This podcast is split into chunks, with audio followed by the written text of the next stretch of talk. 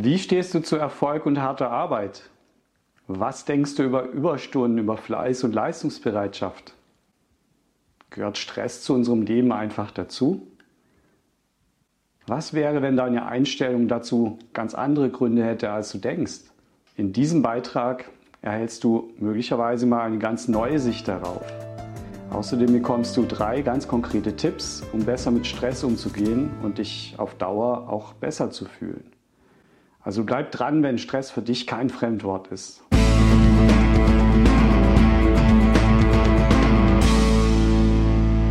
Hallo und herzlich willkommen zu dieser Folge meiner Serie zum Thema Stress und Burnout. Mein Name ist Ralf. Ich bin psychologischer Berater, Business Coach und Wirtschaftsingenieur. Ich berate und begleite Menschen und Unternehmen bei der Befreiung von Dauerstress und dem Burnout-Risiko bei dem Weg aus dem Burnout heraus hin zur persönlichen Freiheit und auch bei der nachhaltigen Persönlichkeitsstärkung, um Burnout zu verhindern. Ja, eine Frage zu Beginn. Wahrheit oder Blödsinn? Meditation verändert mit der Zeit die sogenannte graue Masse im Gehirn. Die Auflösung bekommst du am Ende dieser Folge. Im letzten Teil ging es um die Stufe 1 des Burnout, den Zwang, sich zu beweisen und um die Tatsache, dass hohe Erwartungen eine ganz wesentliche Grundlage für diesen Zwang sind. Ja, diesmal geht es um die Stufe 2 des Burnout nach Freudenberger, den verstärkten Einsatz. Also vor allem darum, immer mehr Zeit und mehr Energie zu investieren. Ja, dieses Mal ist es fast wie auf dem Fischmarkt. Du bekommst eine große Packung voll von Wissen und Tipps. Erstmal erkläre ich dir, was zu dieser Stufe 2 führt. Dann berichte ich dir von einigen meiner eigenen Erfahrungen und anschließend bekommst du ganz konkrete Tipps, was du auf dieser Stufe gegen das Burnout-Risiko tun kannst. Und obendrauf bekommst du drei einfache Entspannungsübungen für den Alltag. Ich denke, es lohnt sich. Also zur Stufe 2 des Burnout, da kommt es dann meistens so. Wir meinen, dass wir die hohen Erwartungen, die wir an uns selbst haben oder auch die Erwartungen und Anforderungen von anderen Menschen unbedingt erfüllen müssen. Damit wir das überhaupt schaffen können, steigern wir unseren Einsatz im Job.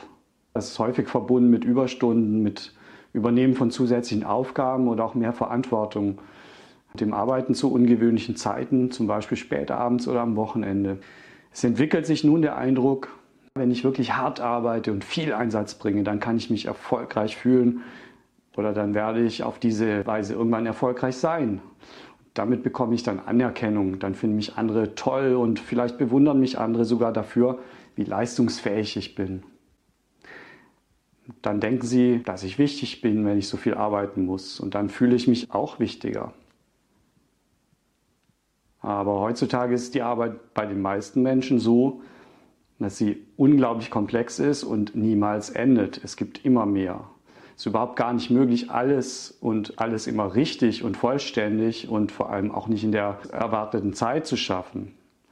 Die Arbeit, die geht niemals aus. Es, es ist niemals wirklich geschafft. Ein Projekt jagt das andere. Und natürlich ist auch niemand von uns perfekt. Je stärker der Stress und der Druck werden, desto weniger lässt es sich dann auch vermeiden.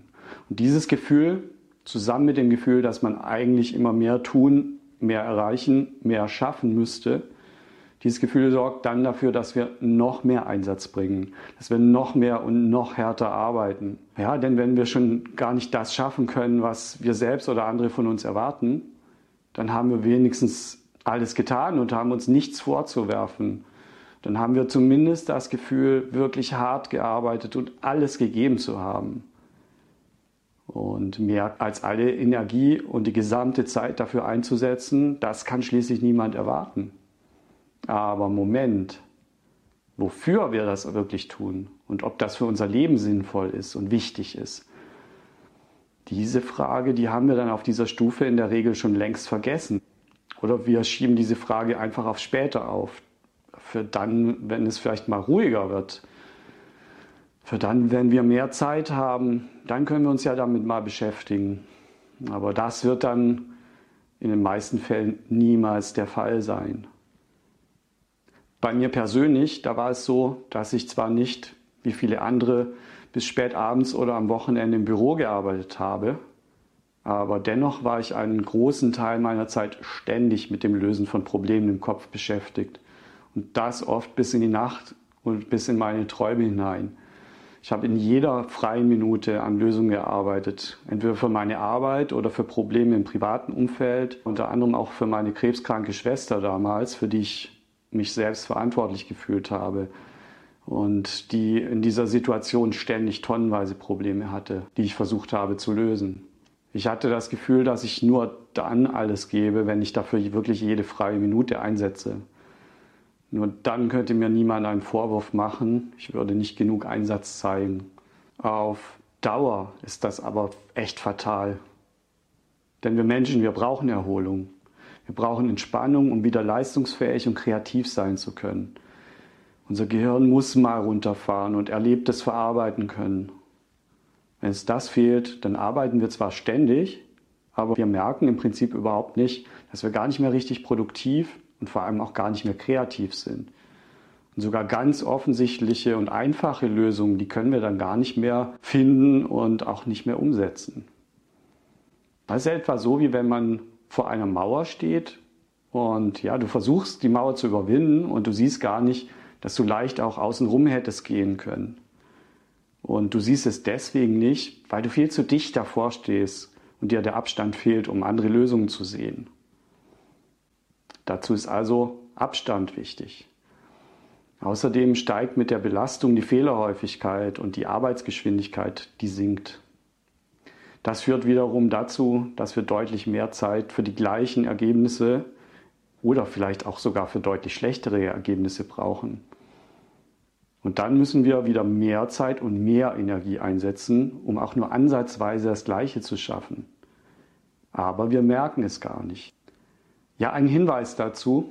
Genau aus diesem Grund erkennen immer mehr Spitzenkräfte, so wie das im Spitzensport schon länger der Fall ist, dass für eine dauerhafte professionelle Arbeitsleistung die professionelle Fähigkeit zur Entspannung und zur Entlastung absolut notwendig sind. Mit professionellen Methoden lässt sich hier wirklich sehr viel Positives erreichen. Aber jetzt zu meinen vier konkreten Tipps für diese Stufe 2 des Burnout. Wie gesagt, Erholung ist extrem wichtig, um sich von der Arbeitsbelastung zu regenerieren und wieder Energie und Kreativität zu schöpfen. Deswegen kommt hier der erste Tipp. Das bedeutet nämlich konkret, plane Pausen für deinen Arbeitstag ein und halte dich daran. Es ist ganz wichtig, dass du da konsequent bist. Es gibt immer Ausreden, warum es nicht passieren kann, aber sei konsequent. Sorge dabei auch dafür, dass du deinem Körper die Nahrung und Wasser gibst, die er braucht, um leistungsfähig zu bleiben. Plane also wirklich Essenszeiten ein. Und sorge für Kurzerholung und auch für den Abstand von der Arbeit. Dazu kannst du zum Beispiel die folgenden Praxisübungen einsetzen. Die erste Praxisübung. Sorge dafür, dass du immer wieder Bewegung hast. Durch Bewegung werden Stresshormone sehr wirkungsvoll abgebaut. Zum Beispiel mehrmals am Tag Treppen steigen oder wenn möglich auch mal ein paar Minuten um den Block laufen. Selbst wenn es nur fünf Minuten sind, auch das bringt schon einmal Abstand und manches Problem lässt sich dann viel leichter lösen. Die zweite Übung dazu. Mit Hilfe bewusster Atmung kannst du ebenfalls Ruhe und Energie tanken und Stresshormone abbauen. Dazu habe ich auch eine ganz einfache Atementspannungsmethode für dich, die sogenannte 5-7-Methode.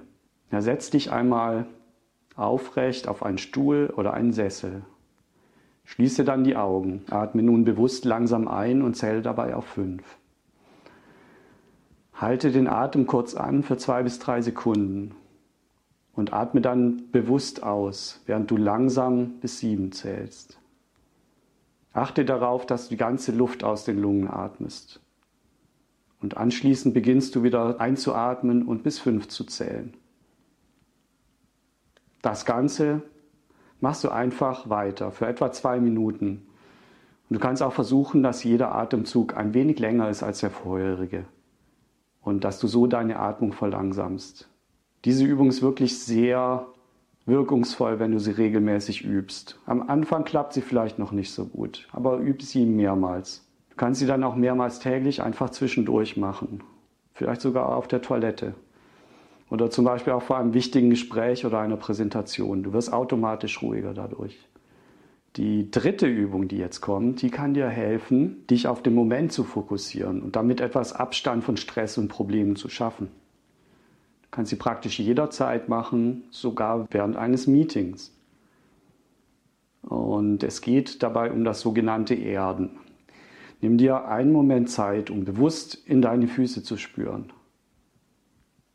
Nimm wahr, wie es sich anfühlt, wie deine Füße den Boden berühren. Der Boden gibt dir Halt und deine Füße werden von ihm getragen. Versuche dich für ein paar Momente nur darauf zu konzentrieren. Wenn du diese Übung öfters machst, dann wird sie dich zunehmend entspannen und weg von deinen Problemen holen können, um mehr in den Moment, mehr in deinen Körper hinein. Es geht dabei darum, sich einmal auf die eigenen Körpergefühle und auf den Moment zu konzentrieren. Solche Sachen funktionieren im Spitzensport seit langem sehr, sehr wirkungsvoll und auch im Arbeitsleben funktioniert das wirklich sehr gut. Nun zum zweiten Tipp von meinen vier Tipps insgesamt. Du musst immer wieder abschalten und Energie auftanken können. Nimm dir dafür zum Beispiel immer an einem festen Tag frei, zum Beispiel sonntags. Das ist wirklich wichtig. Sehr gut ist auch, wenn du zum Beispiel jeden Morgen oder jeden Abend eine Stunde nur für dich nimmst, um zu erholen und dich zu entspannen. Es ist einfach wichtig, Zeit für dich zu nehmen. Und am besten gehst du regelmäßig dazu an die frische Luft und bewegst dich mit Sport oder einem Spaziergang. Vielleicht verbindest du es auch mit etwas, was du sonst sowieso tust. Wichtig ist, dass du den Kopf frei bekommst, also in dieser Zeit nicht über deine Probleme nachdenkst sondern dass du dich bewusst auf etwas ganz anderes konzentrierst. Zum Beispiel auf das, was du siehst und auf was du hörst. Auch Meditation oder Achtsamkeitsübungen, die können wunderbar zur Entspannung beitragen, wenn du sie regelmäßig ausführst und übst. Das ist einfach eine Übungssache. Finde heraus, was für dich gut tut. Es gibt dazu sehr viel im Internet zu finden, aber auch in meinen späteren Folgen gebe ich dazu noch weitere Tipps. Der dritte Tipp, um etwas Abstand von deinen Problemen und Aufgaben zu gewinnen und ihre Bedeutung richtig einschätzen zu können, da kannst du dir regelmäßig die folgenden Fragen stellen. Wie wichtig ist das, was ich gerade mache oder worüber ich mir gerade Sorgen mache, noch in einem Jahr? Welche Rolle spielt das in fünf Jahren? Wie denke ich über das, was ich gerade mache, wenn ich im Alter darauf zurückschaue? Wie wichtig ist es dann? Stell dir wirklich ernsthaft diese Fragen und beantworte sie für dich. Das waren die drei Tipps für heute zur Stufe 2 des Burnout, dem verstärkten Einsatz. In der nächsten Folge, und das ist mein vierter Tipp für heute, da geht es um die Stufe 3 des Burnout, das Vernachlässigen der eigenen Bedürfnisse. Äh, wenn dir dieser Beitrag gefallen hat, dann abonniere doch einfach meinen Kanal und sei beim nächsten Teil wieder dabei. Wenn du Fragen hast, schreib mir diese gerne als Kommentar zu dieser Folge oder schreib mir eine direkte Nachricht. Auch sonst freue ich mich sehr über deinen Daumen hoch, über Kommentare und Feedback, mit denen du mich und meine Arbeit gegen Stress und Burnout unterstützen kannst. Und jetzt natürlich noch zum Schluss die Auflösung der Frage vom Anfang. Ist es Wahrheit oder Blödsinn? Meditation verändert mit der Zeit die sogenannte graue Masse im Gehirn. Es ist tatsächlich wahr. Wissenschaftliche Studien haben gezeigt, dass sich regelmäßige Meditation nicht nur auf das Wohlbefinden und das Bewusstsein von Menschen sehr stark positiv auswirkt, sondern die Veränderung der sogenannten grauen Massen im Gehirn bei entsprechenden Untersuchungen sogar wirklich deutlich sichtbar ist. Also wenn du noch nie meditiert hast, probier es doch einfach mal aus. Also dann bis zum nächsten Mal, mach's gut und achte gut auf dich.